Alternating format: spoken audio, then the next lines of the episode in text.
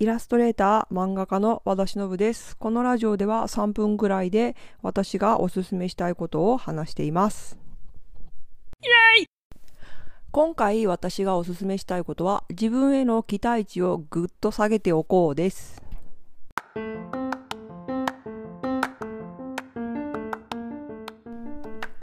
自分に期待をしすぎないっていうことなんですけど、まあ、私あのノートでいろいろ文章を書いたりノートってブログみたいなサービスがあるんですけど、まあ、それで文章を書いたり漫画書いたりしてるんですけどあの基本的にそんなこんなこと書いたって誰も読まないだろうと思って書いてるところがあるんですよね。だから正直に書くことが大事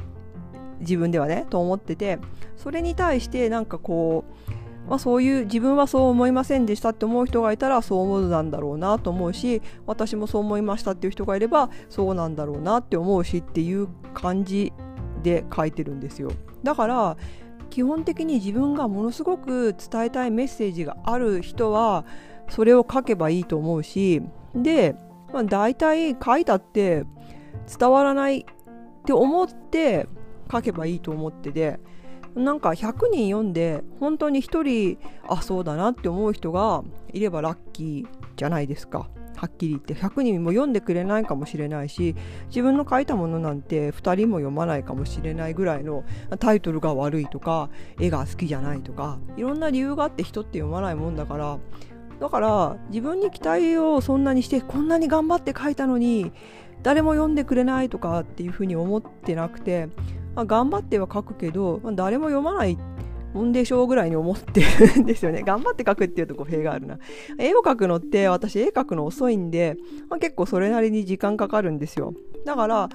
こんな、まあ、例えばね、2時間とか3時間とか書いてか、けて書いてるけど、まあまあ、読まなかった、読まない人の方が、世界の人の半分も読まないし、ね、テラー・スウィフトだったらとかね、BTS だったらもう50万人がご飯食べるところを見てくれるけど、まあ私がね、漫画をこう、一日中かけて書いたって、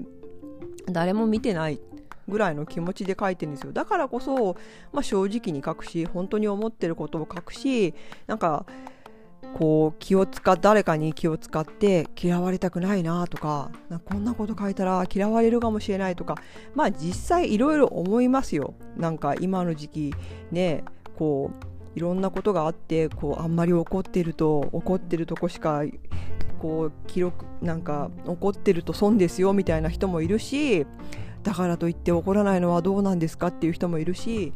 まあ私はどういうスタンスかというと本当に、まあ、誰も見てないと思ってるし、まあ、見て見てたとしてもあ見てたんですね恥ずかしいいやそうなんですよっていうだけなんで怒ってたら怒ってるって書くし興味がなかったら興味がないって書くしっていう